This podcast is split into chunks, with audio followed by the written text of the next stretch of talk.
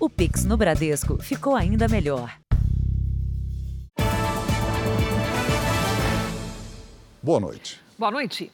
A polícia fez hoje uma operação em 10 cidades paulistas contra um esquema bilionário de desvio de recursos para o exterior. Segundo a investigação, empresas fantasmas foram criadas para lavar dinheiro, principalmente com moedas virtuais. Os alvos da operação foram supostos empresários. Agentes da Polícia Civil e da Receita Federal percorreram 10 cidades do estado de São Paulo para cumprir 52 mandados de busca e apreensão. Entre elas, a capital paulista e Sorocaba, que tiveram mais apreensões. Computadores, celulares e máquinas de cartão foram apreendidos. Segundo as investigações, a quadrilha era responsável por um esquema bilionário que enviava dinheiro para o exterior. Uma complexa rede de empresas foi criada para ocultar e lavar dinheiro. Os valores que saíam de pequenos comércios ou até do tráfico de armas e drogas eram repassados para organizações ligadas às casas de câmbio. O dinheiro era enviado para países como Estados Unidos e China, por meio de transações com moedas virtuais. Primeiro, o recurso depositado em dinheiro em espécie em vários, em vários pontos do território nacional em uma determinada conta corrente. O segundo é por meio de, de empresas atacadistas. E terceiro, empresas do ramo de alimentação. Né? E eu, conforme eu vou falando aqui para vocês, vocês vão observar que várias dessas empresas são empresas constituídas com laranjas, são empresas constituídas, são empresas de fachada. O esquema beneficiava principalmente o crime organizado, facções criminosas, contrabandistas de produtos importados e empresas sonegadoras de impostos. Em um ano, a quadrilha movimentou 4 bilhões de reais, o que significa cerca de meio bilhão de prejuízo aos cofres públicos. A polícia tenta identificar os chefes do esquema. A nossa ideia é justamente a partir dessa operação de hoje, é, dos documentos apreendidos, que já foram muitos, qual a nossa intenção? Individualizar a conduta de cada participante dessa organização é, para poder é, propor a responsabilidade de cada um deles dentro desse esquema criminoso. Veja agora outros destaques do dia. Governadores do Distrito Federal e do Paraná confirmam apoio a Jair Bolsonaro. Simone Tebet anuncia adesão a Lula. Estudante atira contra colegas em escola do Ceará. Petista mata bolsonarista em discussão no litoral de São Paulo. Ator Alec Baldwin faz acordo com família de diretora morta durante gravação de filme.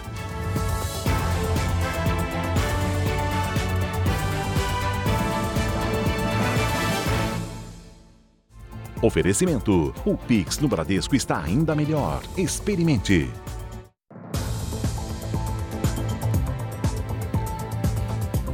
A polícia do Rio de Janeiro prendeu um homem suspeito de fazer parte de uma quadrilha que usava cola para danificar e roubar caixas eletrônicos. Os criminosos aguardavam o momento do conserto dos caixas para realizar o assalto. O trânsito precisou ser interrompido na ponte Rio-Niterói para prender o suspeito. Show, show, show, vai pro show! Gilvan Miranda Lopes é apontado como integrante de uma quadrilha especializada em roubos de caixas eletrônicos. Segundo a investigação, Gilvan é esse homem que aparece de colete e fuzil durante um assalto a uma farmácia em junho desse ano. Os criminosos levaram quase 400 mil reais. O suspeito estava sendo monitorado pela polícia. Nas redes sociais, Gilvan ostentava joias e dinheiro roubado. Além de explodir caixas eletrônicos, a quadrilha também danificava os equipamentos para fazer o assalto no momento do concerto. O grupo contava com o apoio de André Luiz Gonçalves de Almeida, o Coroa, preso há um mês. Ele era o responsável por escolher os locais que seriam alvos da quadrilha. O Jornal da Record teve acesso às imagens feitas por Coroa. Tem uma cabine da polícia aqui ó, na praça desativada. Essa farmácia aqui são dois caixas, logo na entrada. Nesse outro trecho, ele orienta o posicionamento do grupo. Ficar parado aqui nesse posto aqui, tá vendo? Carro da ação, vai ficar parado aqui, ó. No ano passado, mais de 100 caixas eletrônicos foram roubados em todo o estado do Rio. Na capital, até agosto desse ano, 47 casos foram registrados. Quatro suspeitos de integrar a quadrilha já foram presos. A polícia descobriu que eles recebiam apoio de traficantes do Morro do Falé Fogueteiro, na região central da cidade. As armas usadas nos roubos eram emprestadas pela facção criminosa e o lucro dividido entre eles. Há suspeita da participação, inclusive, da liderança do tráfico de drogas local na, na, na coordenação desse roubo. Hoje faz dois anos que o Banco Central lançou o PIX. O sistema de transações caiu no gosto do brasileiro. Já foram feitos quase 22 bilhões de pagamentos. Mas o Pix também se tornou o alvo de criminosos. Três letrinhas mudaram a forma como o cabeleireiro Edgar recebe pelo que faz. O Pix está sendo ótimo, ele me ajuda bastante, o dinheiro cai na hora, não preciso pagar taxa de maquininha, taxa de cartão. Para Fernanda, que gerencia um açougue, também ficou tudo mais fácil. A minha patroa criou uma conta com uma chave Pix e quando o cliente faz o Pix, a gente consegue ter acesso a essa conta para ver se o valor caiu. Faz exatamente dois anos que o Banco Central lançou o sistema de transferências e pagamentos via Pix. De lá para cá, já foram quase 22 bilhões de transações desse tipo. Só no mês passado, os brasileiros usaram o Pix para fazer mais de 430 milhões de pagamentos a empresas. Três vezes mais do que em setembro do ano passado. Facilitou a vida dos usuários e criou formas de pessoas que eventualmente não conseguiam fazer pagamentos digitais entrarem nesse mercado. Mas com o aumento no número de transações, cresceu também a quantidade de golpes. Quando a Fernanda recebeu uma encomenda de 28 quilos de carne, nem imaginou que cairia numa dessas armadilhas. Fez o Pix, mandou o comprovante. Aí nessa veio um, um funcionário dela retirar, o funcionário veio, retirou. Quando foi ver, não tinha caído na conta o valor. O comprovante de pagamento era falso. Agora, Fernanda confere sempre a conta bancária para saber se o Pix caiu de verdade. E o Edgar usa a própria maquininha do cartão de crédito que gera um QR Code para o cliente fazer a transferência via Pix. Só vai sair, se valer mesmo, se sair o papelzinho da maquininha. Só tomar cuidado. Isso, só tomar cuidado. Duas mil toneladas e meia de lixo são recolhidas todos os meses nas rodovias do estado de São Paulo. Entulho, pneus e até móveis são descartados irregularmente nas margens das estradas. Ao jogar um objeto pela janela do carro, o motorista também pode provocar um grave acidente.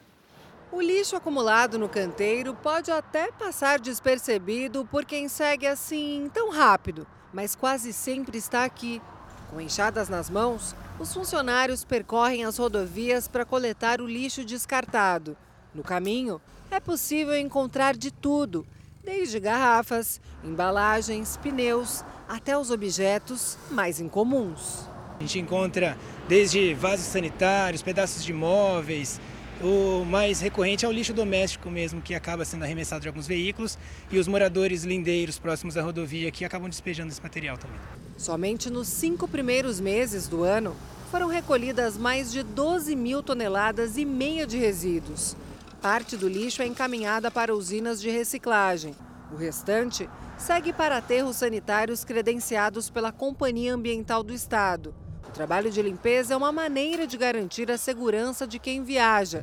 Os resíduos podem provocar incêndios quando motoristas jogam bitucas de cigarro, entupir os canais de drenagem das rodovias e causar alagamentos e até acidentes. Seu Luiz mora na capital paulista, mas viaja de moto para o interior do estado com frequência. E foi numa dessas viagens que ele levou um susto. É, algum cidadão colocou, jogou uma casca de coco na pista. Ficou exatamente em cima da sinalização horizontal, né, central da, da pista. Ele só não sofreu um acidente porque estava em baixa velocidade e conseguiu frear. Percebi, parei e retirei a, a, o, o, lixo da, da pista. Né? Mas uma moto numa velocidade considerável, se bater, vai desequilibrar. Mariana não teve a mesma sorte. O carro em que ela estava capotou quando voltava de viagem com uma amiga. Minha amiga pegou uma poça de água e o carro sofreu uma aquaplanagem. O acidente foi bem grave, muita gente se feriu, Inclusive, a minha amiga e eu, a gente foi para o hospital. Pelo Código de Trânsito Brasileiro, descartar objetos pela janela dos veículos é infração média, punida com multa de mais de 130 reais e perda de quatro pontos na carteira de habilitação. Hoje em dia, a gente pode jogar no, no chãozinho do carro, na sacolinha e depois recolher, né? Felizmente, é muito comum né, essa falta de consciência, né? é, dos condutores e você está na estrada, sempre vê alguém jogando alguma coisa pela janela. No Rio de Janeiro, a funcionária de uma banca de jornais foi resgatada pela polícia depois de ser ameaçada com uma faca por outra mulher. A vítima foi abordada quando estava trabalhando. Depois de ser imobilizada, a agressora foi presa. A vítima sofreu um corte superficial no rosto. Um adolescente de 15 anos entrou armado numa sala de aula e atirou contra três colegas no interior do Ceará. O ataque aconteceu nesta escola estadual na cidade de Sobral. Dois alunos foram baleados na cabeça. Um deles está internado em estado grave. Um terceiro estudante ficou ferido na perna. Logo depois do crime, o adolescente voltou para casa, onde foi apreendido pela polícia. Já na delegacia, disse que atirou nos colegas porque sofria bullying. A polícia apreendeu celulares e computadores do atirador. Todos os envolvidos são alunos do primeiro ano do ensino médio e estudam na mesma sala. O ator Alec Baldwin chegou a um acordo com a família da diretora de fotografia morta por um tiro acidental durante as gravações de um filme. O caso foi resolvido fora do tribunal. A família de Halina Hutchins, diretora de fotografia morta durante as filmagens, concordou com a retomada das gravações em janeiro do ano que vem.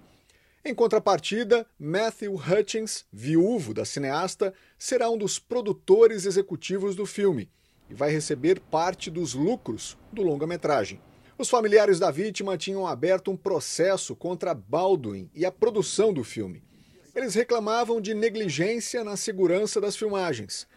Um acordo entre as partes definiu o arquivamento do processo.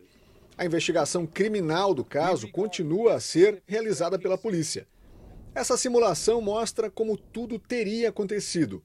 Baldwin recebeu o revólver de um dos produtores e, durante um ensaio, disparou a arma carregada com munição real. Alina Hutchins, que acompanhava de perto, foi atingida e morreu. O tiro ainda feriu o diretor, Joel Souza, que sobreviveu. As filmagens foram interrompidas depois do acidente. O acordo ainda precisa passar pela aprovação da Justiça da Califórnia. A família de Halina chegou à conclusão de que tudo não passou de um terrível acidente, afirmou o marido da vítima. Ele ainda agradeceu aos que se uniram para homenagear a diretora. Pelas redes sociais, o ator Alec Baldwin disse que todos fizeram o que é melhor para o filho da diretora de fotografia. A atriz Angelina Jolie deu novas informações sobre o processo que move por abuso contra o ex-marido, o também ator Brad Pitt. As informações já eram parcialmente conhecidas, mas tiveram detalhes revelados na disputa entre os dois por uma vinícola na França. Segundo Angelina Jolie, Brad Pitt abusou física e emocionalmente dela e dos filhos. Tudo teria acontecido em um voo em 2016. A briga foi um dos motivos que levaram à separação do casal.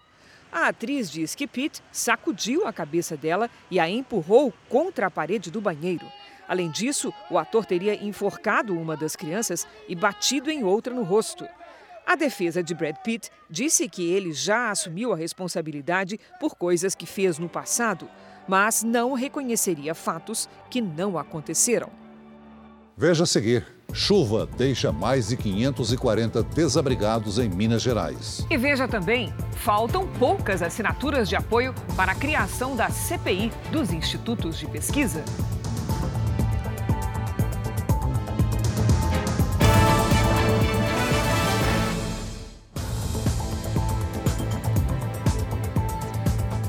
Chega a 540 o número de pessoas que tiveram que sair de casa por causa dos temporais em Minas Gerais. As inesperadas chuvas de granizo também têm provocado uma série de prejuízos. O Bruno vai ter que reformar o telhado da varanda de casa. O granizo foi mais ou menos 20 minutos. Minha mãe veio para pegar os cachorros e quando foi ver já tinha telha no chão, escada no chão, tudo no chão. A chuva de granizo chegou de repente, obrigando todo mundo a buscar abrigo. Prejuízo para os motoristas que foram pegos de surpresa no trânsito. O rapper Jonga também estava no carro e registrou a imagem. Não para não, olha lá. Ele estava neste poste na hora do temporal. O dono desta oficina disse que só hoje pelo menos 20 pessoas vieram para fazer orçamento para consertar os estragos que as pedras de granizo causaram nos carros. O estrago maior é no capô, no teto, na tampa do porta-mala, às vezes um pouquinho na coluna e se pega a chuva meio lateral, pega um pouquinho nas portas também. Em apenas quatro dias, já choveu mais de 70% do volume esperado para outubro em Belo Horizonte. A prefeitura diz que deve entregar até o final do ano obras para a prevenção de enchentes na capital mineira. A meta de fechar 70 obras de mitigação de risco esse ano ainda, né, até dezembro, é, em áreas que, onde a gente teve processos mais severos e onde envolveu um número maior de famílias. No interior do estado, em São Gonçalo do Sapucaí, a chuva também deixou desalojados. Triste, né? A gente tem as coisas destruindo mesmo. Só deu tempo só pegar os três filmes e vir né, né? Porque a chuva foi de, foi de repente. Minas Gerais também é o assunto da previsão do tempo, porque deve haver alguma explicação para tanta chuva, inclusive com granizo por tantos dias seguidos lá em Minas. Alô, Lid, boa noite. O que é que está acontecendo por lá? Vamos lá, Cris. Boa noite para você. Oi, Celso. Muito boa noite. Boa noite a todos. Olha só, Cris, temporais com granizo são comuns na primavera e neste ano estão intensificados pelo efeito Laninha. O fenômeno deixa a atmosfera mais fria. Além disso, temos uma grande circulação de ventos que funciona como uma fábrica de nuvens. O resultado, um cinturão de nebulosidade envolvendo o centro-sul. Para aumentar a quantidade de água e os alertas nesta quinta-feira, um ciclone e uma frente fria fortalecem e espalham as tempestades. Atenção aos temporais com ventania e granizo no sul de Mato Grosso, de Goiás e de Minas Gerais e sobre Mato Grosso do Sul e São Paulo. Na região sul, risco de alagamentos e enchentes. Nas áreas claras, tempo firme. No norte do país, onde cair, a chuva pode ser forte. Em Florianópolis, máxima de 21 graus. No Rio de Janeiro, 30, com previsão de chuva à noite. Em Brasília e João Pessoa, 29 e até 35 em Rio Branco. Na capital paulista, faz 29 graus. A partir da tarde, atenção aos temporais com chance também de granizo. O tempo delivery de hoje é para o Luiz Ricardo de Laranjeiras do Sul, Paraná. Vamos lá.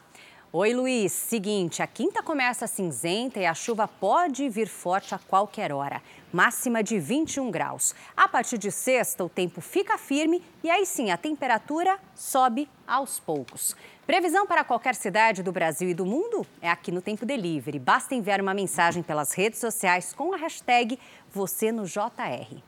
Cris, Celso. Valeu, Lid. Até amanhã, Lid. Até.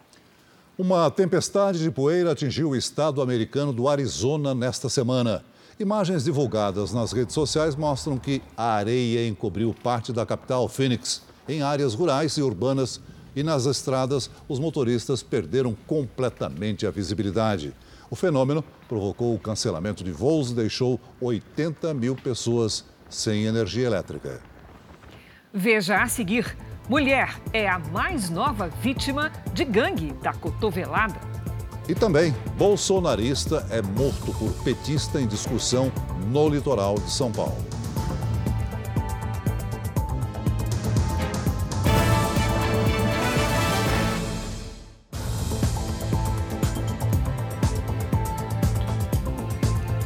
Governo russo completou a anexação ao país de territórios equivalentes a 15% da Ucrânia. A manobra não é reconhecida pelos Estados Unidos nem pela ONU.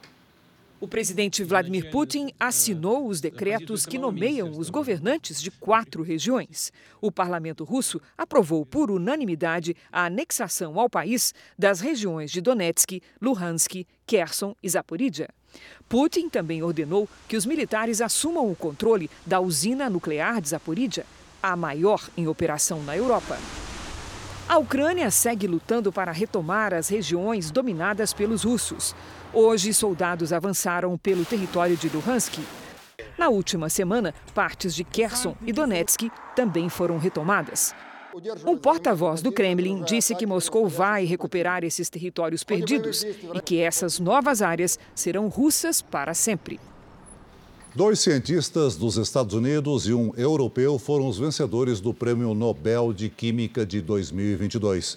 Os químicos americanos Carolyn Bertozzi, Barry Sharpless e o dinamarquês Morten Meldal se destacaram por criar uma ferramenta capaz de construir moléculas. A principal aplicação do trabalho deles está na fabricação de remédios. A gangue do cotovelo segue atacando na região central de São Paulo. Hoje, uma mulher foi vítima dos criminosos. Oito suspeitos já foram presos. Essa mulher acabou de ser vítima da gangue da cotovelada. E por pouco não ficou sem o celular. Eu estava parada no sinal, eu olhei no, no retrovisor e eu vi o menino vindo aqui. Ele chegou, ele bateu no, no vidro duas vezes até conseguir quebrar para celular para celular e, e tentando pegar o celular. Só que eu consegui jogar o celular para o painel. Ela se machucou com os estilhaços do vidro. O criminoso foi trazido para a delegacia que investiga a gangue da cotovelada. Nós pedimos a prisão eh, temporária deste autor eh, e também eh, pedimos a que a justiça decrete prisão temporária de outros autores já identificados. Oito pessoas já foram presas e quatro menores apreendidos. Mas, segundo a polícia, a gangue da cotovelada, que tem assustado motoristas na região central de São Paulo, é muito maior. Na semana passada, nós mostramos aqui no Jornal da Record o caso do motorista de aplicativo, Rafael, que foi vítima da mesma gangue. Os criminosos quase sempre agem em dupla. Repare, enquanto um rapaz se aproxima da porta do motorista, o outro assaltante já está no lado do passageiro e ataca. Quem passou pelo susto agora tem medo até de sair de casa. Hoje eu busco meu filho, penso olhando o tempo todo para o lado, é, pensando, se alguém me assaltar o que, que eu vou fazer?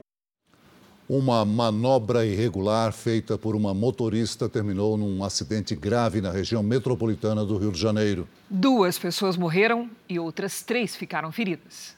O carro que está no acostamento na contramão acelera para cruzar a estrada e fazer a manobra proibida. O motorista do veículo branco é pego de surpresa e, para fugir da colisão, desvia para a direção do canteiro. Cinco pessoas que aguardavam para atravessar a pista foram atingidas. A motorista que causou o acidente não parou para prestar socorro. Ela foi abordada próximo ao hospital, onde ela estava com a filha dela e ela falou que não tinha conhecimento do, do acidente. Adriana Fernandes, de 44 anos, foi presa ontem em flagrante. Aqui na delegacia, ela prestou depoimento e pagou fiança de 5 mil reais para não ficar presa. A mulher vai responder por omissão de socorro e homicídio culposo quando não há intenção de matar. O retorno na pista mais próximo ao local do acidente fica a 6 quilômetros de distância. Cacilda Lírio e Edson dos Santos, ambos de 50 anos, morreram na hora. O acidente aconteceu na altura do município de Maricá, na região metropolitana do Rio de Janeiro, em um trecho onde não há passarela. Somente entre janeiro e agosto deste ano, 1.227 pessoas morreram em casos de homicídio culposo no trânsito no estado do Rio. Em todo o ano passado, foram 1.875. Em grande parte dos casos, acidentes que poderiam ter sido evitados. Uma coisa lamentável. E até o momento ninguém tomou nenhuma providência para mudar aquilo ali, uma passarela, interditar aquela passagem ali e continua esse problema aí. Após uma visita técnica feita hoje, o Departamento de Estradas de Rodagem disse que avalia a possibilidade de implantar uma passarela no local. A polícia gaúcha fechou uma fábrica clandestina de placas clonadas em Novo Hamburgo, região metropolitana de Porto Alegre duas pessoas foram presas. No local havia cerca de 50 placas que seriam vendidas a ladrões e a receptadores de carros roubados. No Pará, a Polícia Federal, em conjunto com a Polícia Portuguesa e a Europol, fez uma operação contra uma quadrilha internacional que escondia cocaína em embalagens de açaí, que eram exportadas legalmente para a Europa. Foram cumpridos 22 mandados de busca e apreensão. Em São Paulo, uma operação do Departamento Estadual de Investigações Criminais realizou uma ação para apreender brinquedos falsificados. A operação foi em pontos de comércio popular nas zonas norte e central da cidade. Só no ano passado, 22 mil brinquedos piratas foram retirados do mercado na capital paulista. Um idoso de 91 anos morreu após cair de um micro-ônibus que circulava com a porta aberta em Goiânia. Ele era cadeirante e estava a caminho do dentista. Este vídeo mostra quando o micro-ônibus freia. O idoso é arremessado e bate com a cabeça no chão. Ele foi socorrido, mas morreu horas depois no hospital. No momento que a porta, que ele deu aquela freada brusca, sem ter nenhum carro na frente, e a porta abriu e meu, meu voo foi lançado para fora, cadê a cuidadora que estava nessa hora? A família também critica a demora para ser avisada sobre o acidente. Para quem teve um acidente 9 e 11 da manhã, para falar às quatro da tarde é muito tempo. Antônio Farias de Souza morava havia 17 anos numa casa para idosos e estava a caminho do dentista no micro-ônibus da Organização das Voluntárias de Goiás. A entidade, sem fins lucrativos, afirmou em nota que lamenta o ocorrido e que prestou atendimento integral ao idoso. Disse ainda que o motorista está habilitado, que o veículo é novo e adaptado para transportar transportar cadeirantes. A delegacia especializada em crimes de trânsito abriu inquérito para apurar o caso.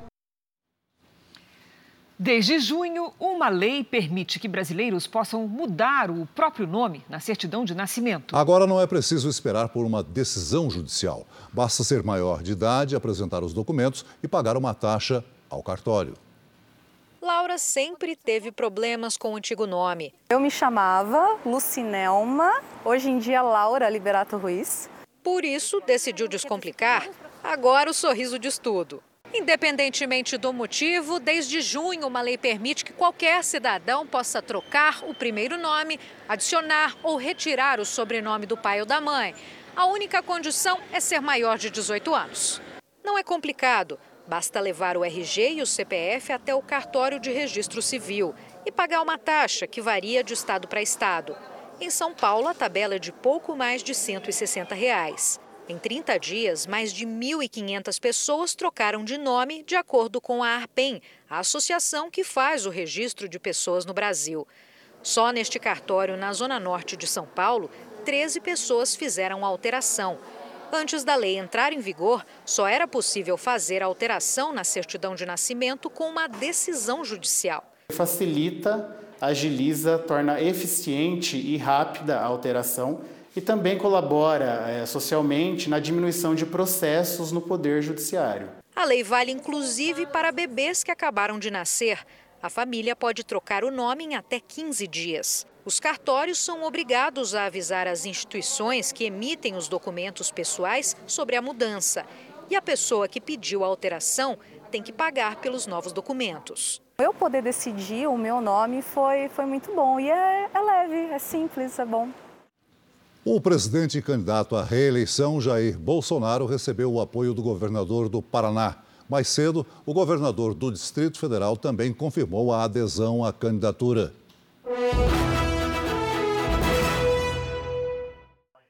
O candidato do PL à reeleição, Jair Bolsonaro, dedicou mais um dia a demonstrar força política.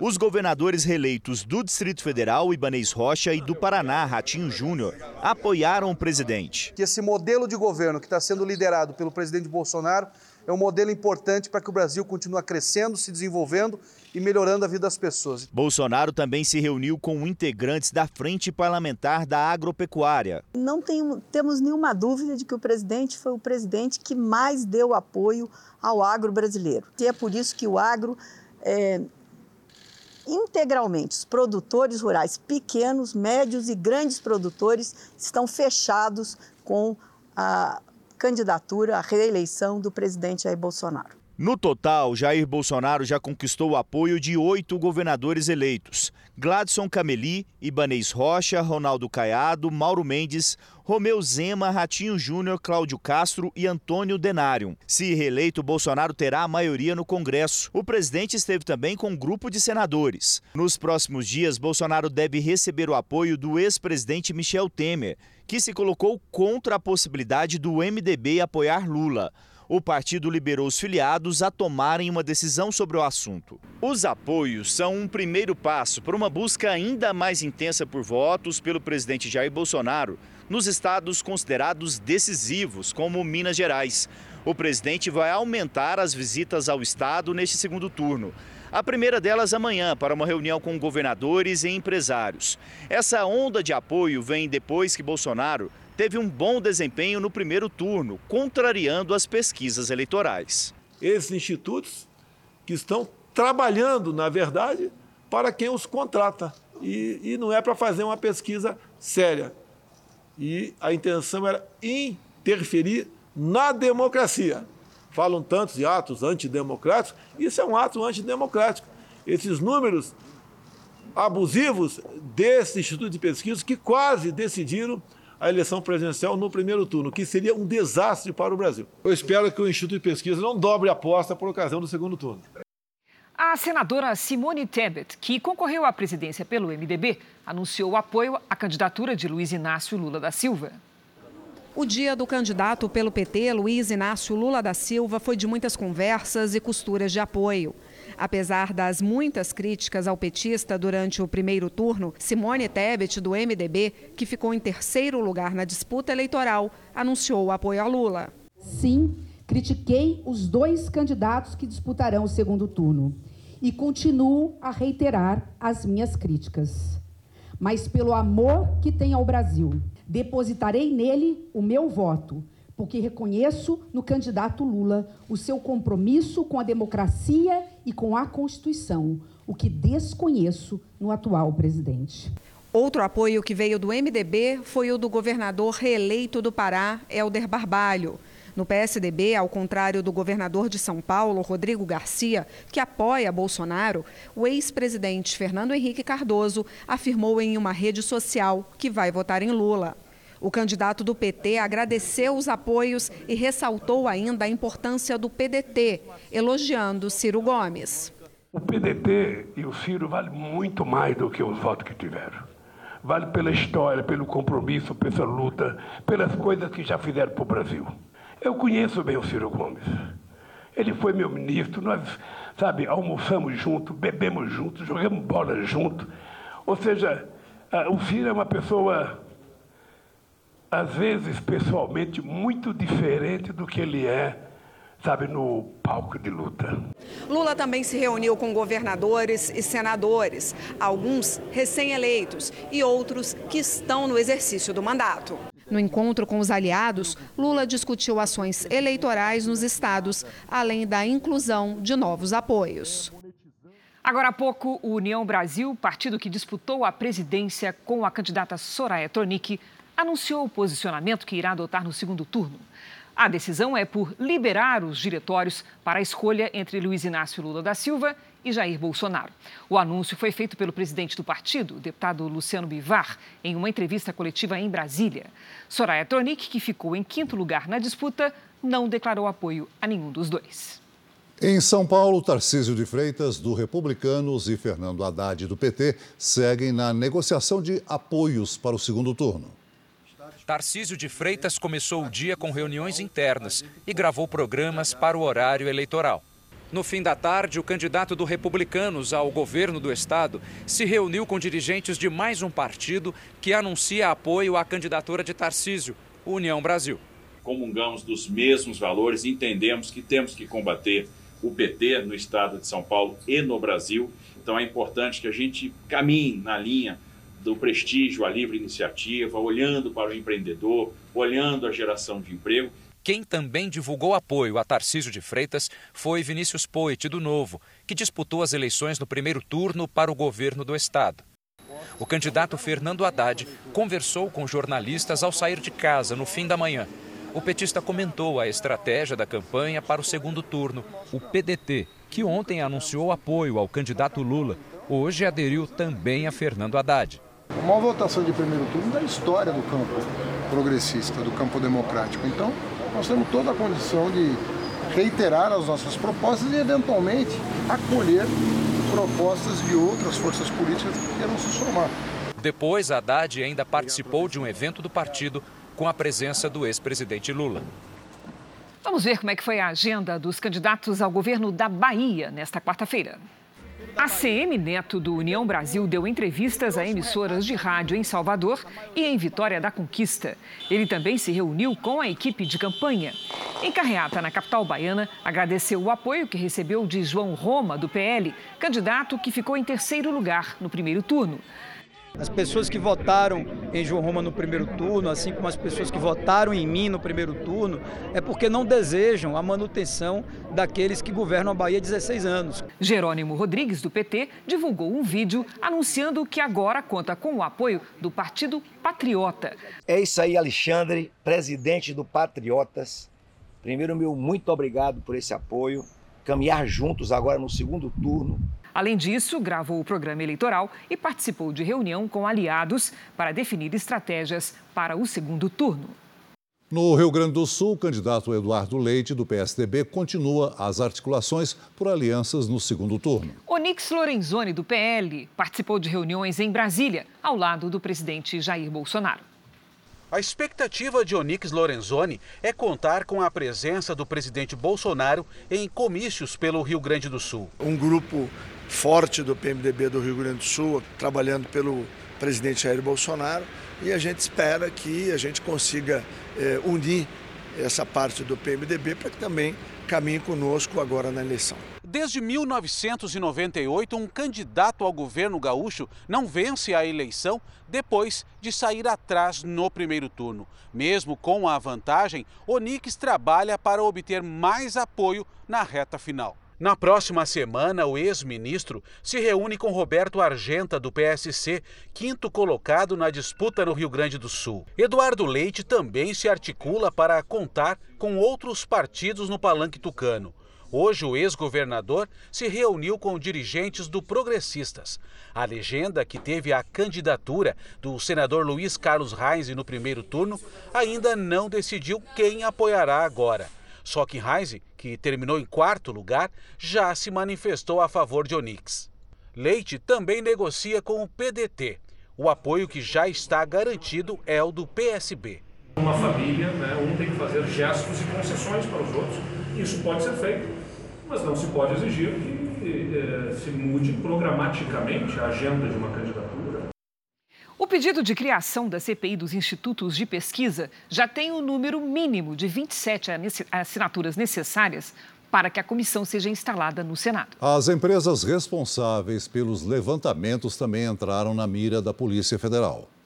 Fontes da PF, ouvidas pelo Jornal da Record, afirmaram que o inquérito para apurar erros nas pesquisas de intenções de voto será aberto nos próximos dias e adiantaram que visitas aos institutos já estão em fase de coordenação. Advogados da campanha do presidente Jair Bolsonaro também acionaram a Procuradoria-Geral Eleitoral e o Tribunal Superior Eleitoral. O pedido é para apurar se houve irregularidade ou crime na divulgação de resultados que divergiram do apurado ao final da votação no domingo. IPEC, Datafolha e IPESP são os institutos com maior discrepância com a votação real. Previam 37%, 36% e 35% para Bolsonaro, respectivamente, uma diferença de 14 pontos percentuais a mais para o ex-presidente Lula. E a diferença nas urnas foi de 5,23 pontos percentuais. Quaest, Atlas Intel, Poder Data, Ideia, MDA e Paraná Pesquisas também erraram, principalmente em relação aos votos válidos para Bolsonaro. Previam entre 38% e 41% para o atual presidente, que teve 43,20% nas urnas. A base de apoio do presidente Jair Bolsonaro no Senado corre para garantir a instalação da CPI das pesquisas, com o objetivo de investigar se pode ter ocorrido manipulação dos resultados antes do primeiro turno. Também está em discussão a aprovação rápida de um projeto de lei que proíbe a divulgação de pesquisas nos 30 dias que antecedem as eleições. A proposta é do senador Eduardo Girão e está na Comissão de Constituição e Justiça. Pesquisas servem para partidos, terem uma orientação né, é, de, de estratégia política. Eu não sou contra isso. Agora, elas serem divulgadas por público, elas interferem nas eleições. O Senado e a Câmara precisa finalmente legislar para evitar é, que vire caso de piada cada vez maior para uns e caso de polícia para outros. A Associação Brasileira de Empresas de Pesquisa, que congrega a maior parte dos institutos do setor, divulgou nota sobre o assunto e disse que as pesquisas fornecem uma tendência sobre o que o eleitor pretende fazer, mas não são projeções dos resultados apurados nas urnas. Um advogado sócio de um escritório que presta serviço à campanha do candidato ao governo de São Paulo pelo PT, Fernando Haddad, é investigado por ligação com a principal facção criminosa do país. Segundo o Ministério Público, Vitor Marques é suspeito de passar informações privilegiadas ao PCC em esquema de loteamentos clandestinos. A defesa do advogado diz que ele não é citado em ação sobre o tema e que não presta serviço a nenhum candidato ao governo de São Paulo. A assessoria de imprensa da campanha de Haddad ainda não se pronunciou sobre o assunto. Esse é um dos destaques do portal R7. Para ler essa e outras notícias, acesse r7.com.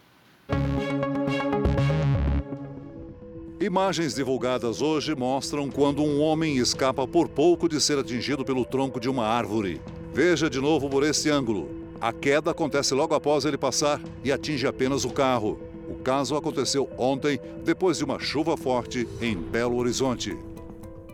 No litoral paulista, uma discussão política terminou com a morte de um apoiador do presidente Bolsonaro. O acusado, que foi preso em flagrante, é simpatizante do candidato Lula.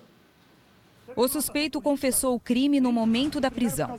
Luiz Antônio Ferreira da Silva tem 42 anos e é eletricista. Disse que discutiu com um amigo por divergências políticas. O estilista José Roberto Gomes Mendes, de 59 anos, foi morto a facadas. A vítima votava em Jair Bolsonaro. O autor do crime é eleitor de Lula. Vítima e assassino eram amigos e moravam juntos há cinco anos aqui em Itanhaém, no litoral sul de São Paulo. Inicialmente, Luiz Antônio alegou aos policiais militares que atenderam à ocorrência que foi um acidente. Durante discussão, José Roberto teria caído sobre a faca. Mas, após a constatação de que foram oito golpes, ele mudou a versão e disse que agiu em legítima defesa, o que a polícia não acredita. A motivação, as circunstâncias, a intensidade das agressões, e especialmente a quantidade, por hora, essa argumentação de legítima defesa, ela não foi aceita em solo policial. No depoimento, já na delegacia, o acusado revelou que estava fazendo almoço quando a vítima fez o comentário de que todo petista é ladrão. Ele teria respondido: então está comendo a comida que o petista comprou. Após a briga, Luiz Antônio disse que tentou prestar socorro, mas o amigo já estava morto. A Polícia Federal descobriu um porto clandestino no Rio Grande do Sul, onde criminosos contrabandeavam grãos vindos da Argentina. 60 toneladas de soja foram apreendidas. Os criminosos atuavam às margens do rio Uruguai, no município de Esperança do Sul, norte gaúcho. A região fica na fronteira com a Argentina. A carga ilegal chegava de barco e depois era transportada até um galpão de armazenamento. A investigação da Polícia Federal acontece há alguns meses. Em uma operação em conjunto com a Brigada Militar e Receita Federal, foram apreendidas 60 toneladas de soja contrabandeada da Argentina. A soja que entrava no país não era tributada e gerava prejuízos aos cofres públicos. Também foram apreendidos dois tratores, caçambas, equipamentos e veículos.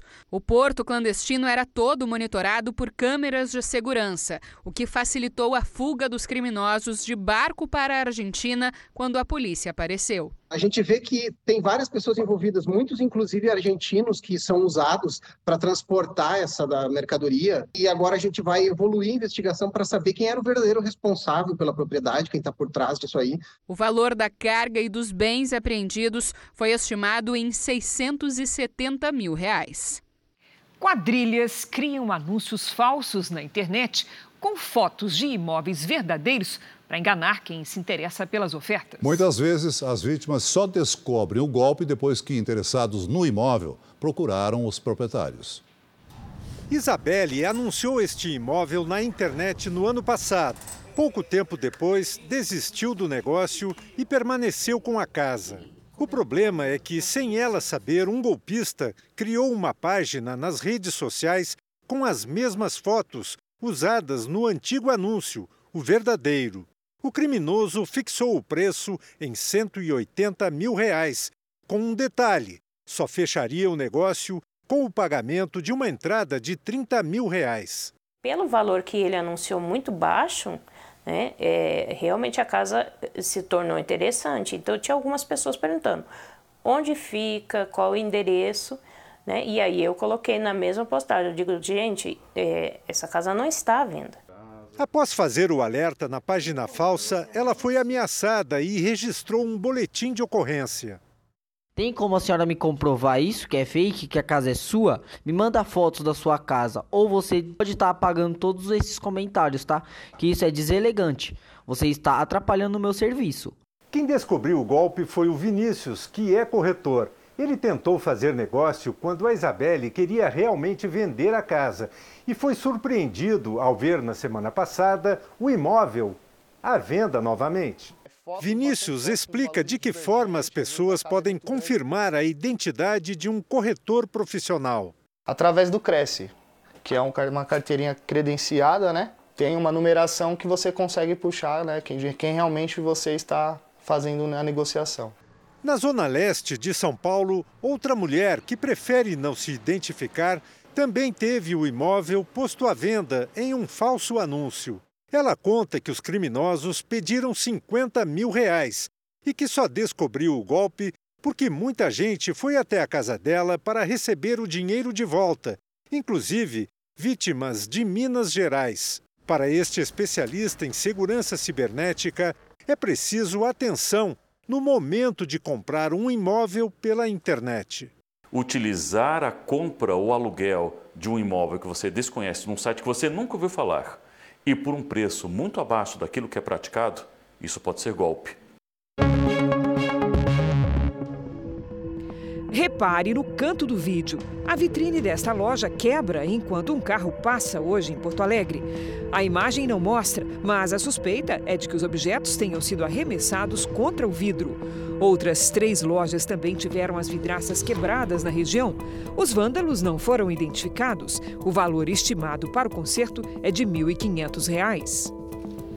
Uma mulher morreu após o vazamento de um gás tóxico no interior de São Paulo. Cinco pessoas estão internadas, uma em estado grave. O vazamento aconteceu ontem à noite em Pontal, cidade de 51 mil habitantes, perto de Ribeirão Preto, no interior paulista. Um carro de som pedia para que os moradores deixassem as casas. Retire-se de suas residências. Isto é uma emergência.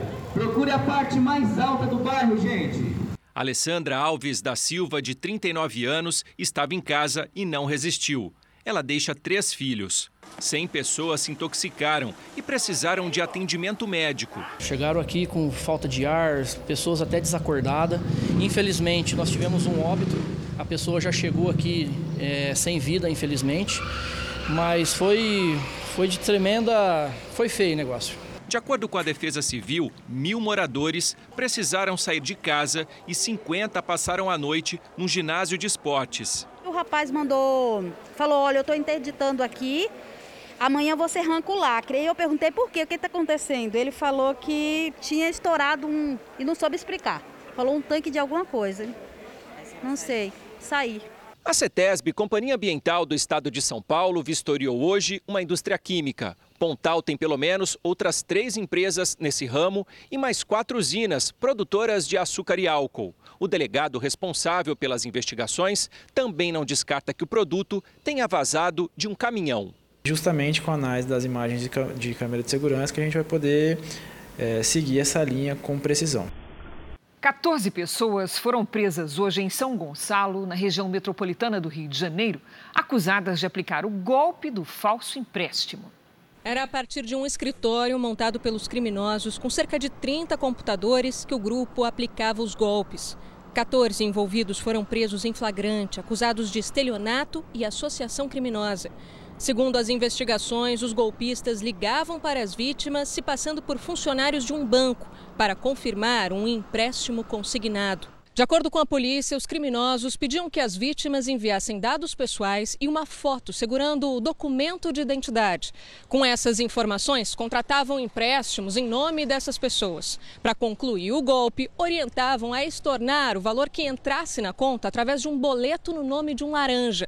As quantias variavam de 300 a 80 mil reais. Além dos computadores, os policiais apreenderam documentos e até um roteiro do que os golpistas deveriam dizer durante a ligação. Segundo o delegado, o grupo chegava a fazer até 20 vítimas por dia, em pelo menos três estados diferentes: Rio de Janeiro, Paraná e Minas Gerais. Na maioria dos casos, idosos. Então, isso aqui que sirva até de orientação para as pessoas não fornecerem nenhum tipo de documento e jamais, jamais, jamais é mandar foto com, com identidade para qualquer local. O Jornal da Record de hoje termina aqui. Esta edição na íntegra e também a nossa versão em podcast estão no Play Plus e em todas as nossas plataformas digitais. E à meia-noite e meia tem mais Jornal da Record. Fique agora com o Reis. E logo após Amor Sem Igual, tem Prova do Fazendeiro ao vivo em A Fazenda. Ótima noite para você. Boa noite.